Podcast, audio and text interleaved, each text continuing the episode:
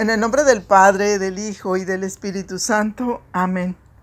Lectura del Santo Evangelio según San Lucas.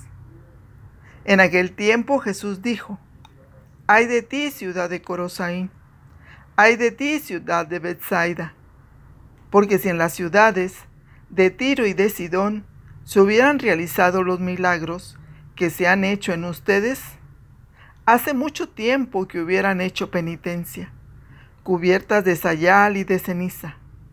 Por eso, el día del juicio será menos severo para Tiro y Sidón que para ustedes. ¿Y tú, Cafarnaúm, crees que serás encumbrada hasta el cielo? No, serás precipitada hasta el abismo.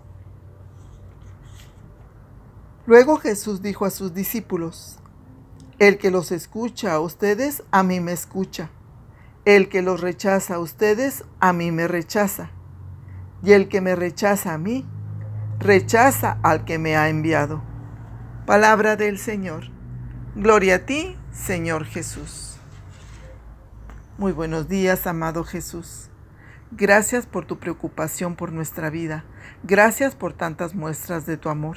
Gracias por tu palabra que hace nuevo el corazón.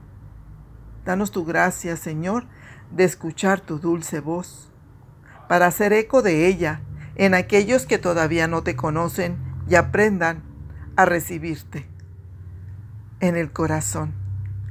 Amén.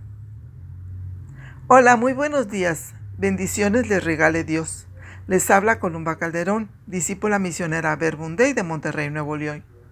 Hoy viernes, ya fin de mes, vamos a orar con el Evangelio de San Lucas, capítulo 10, versículos del 13 al 16. De mi parte, les comparto en este audio de palabras de vida lo que Jesús me dejaba entender dentro del contexto del regreso de los 72 discípulos en esa misión que Jesús los manda a comunicar a su pueblo, el mensaje de salvación. Que sepan que el reino de Dios está cerca.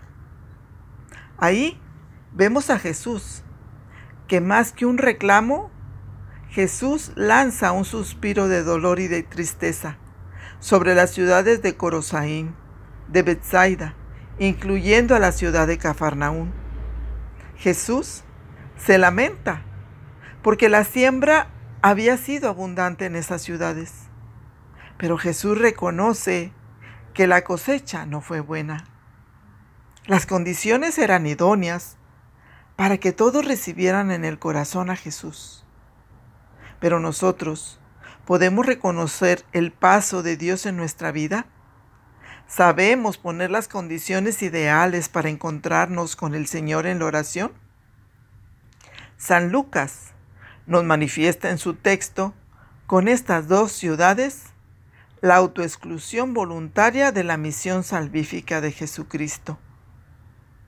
Jesús, por medio de estas ciudades, nos quiere hacer un llamado a la penitencia, al cambio.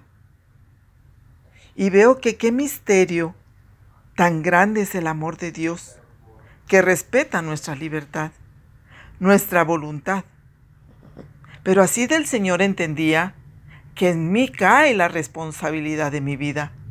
Pues recordaba a San Agustín que dijo, Dios que te creó sin ti, no te salvará a ti sin ti. Ahora podemos comprender el lamento de Jesús, la urgencia de escuchar su palabra para no caer en el abismo, en la, oscuridad como le, como le sucedió a Cafarnaún en el Evangelio podemos ver dos realidades. La de aquellos que aceptan, conocen y siguen a Jesús haciéndose sus discípulos. Y la de aquellos que no lo comprenden, no creen y lo rechazan. Y así podemos imaginarnos lo difícil que fue para Jesús ver que su pueblo no lo aceptaba. En Juan 1.14 dice, vino a los suyos y no lo recibieron. Señor, ¿cómo te sientes ante esta situación? ¿Acaso, Señor, ¿El rechazo de los tuyos te desanima? Pues alguna vez tú dijiste, nadie es profeta en tu tierra, en su tierra. Y aún así, Señor, veo que no te rendiste. Reconozco que para ti, Señor, lo más importante es la vida, nuestra vida. Qué triste será nuestra vida si ignoramos tu presencia, Señor. Veo ciertamente que esa es la voluntad de Dios, hacer nuestra la salvación que Jesús, con su pasión, muerte y resurrección, ya obtuvo para nosotros, así como también resucitar con Él a la vida eterna. Esa vida eterna que ya podemos gozar, que ya podemos disfrutar con Él en la oración. Cuando vemos a Jesús con esa intensidad de reconocer a conciencia sus palabras.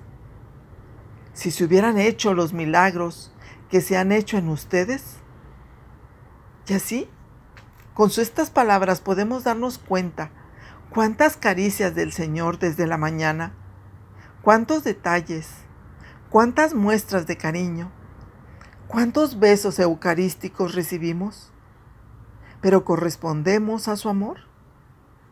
¿O qué voces escuchamos durante el día? ¿Podemos creer que el Señor puede corregirnos, que puede cambiarnos? Escúchame y vivirás, entendía de Jesús. No te dejes seducir por falsos profetas. Hay tantos hoy en día. No te comprometas con ninguno, porque yo te elegí, te llamé por tu nombre, te amé y te separé para mí. Tú no eres del mundo, como yo no soy del mundo. Jesús es el camino, la verdad y la vida. El Señor nos sondea, nos conoce, sabe lo que pensamos, sabe lo que sentimos, sabe cuando nos sentamos o nos levantamos. Y Él de lejos penetra nuestros pensamientos porque conoce todas nuestras sendas. Todos nuestros caminos le son familiares, porque Dios lo sabe todo. Nuestras luchas, nuestras caídas. Por eso su deseo es salvarnos, aunque lo rechacemos en ocasiones. Jesús quiere enderezar nuestros caminos. Nos ofrece un cambio que nos lleva del pecado a Cristo, a un nacimiento nuevo, como le dijo Jesús a Nicodemo en Juan 3.3. Jesús nos ofrece un cambio de actitud, un cambio de corazón. Vayamos acogiendo con fe y con arrepentimiento la palabra del Señor, sabiendo que nacer de nuevo es, es gracia y don de Dios, que nos va configurando con el mensajero. Quien a ustedes escucha, a mí me escucha. Y hoy celebramos la memoria de San Jerónimo, presbítero y doctor de la iglesia, que dijo en una ocasión, Ignorar la escritura es ignorar a Dios.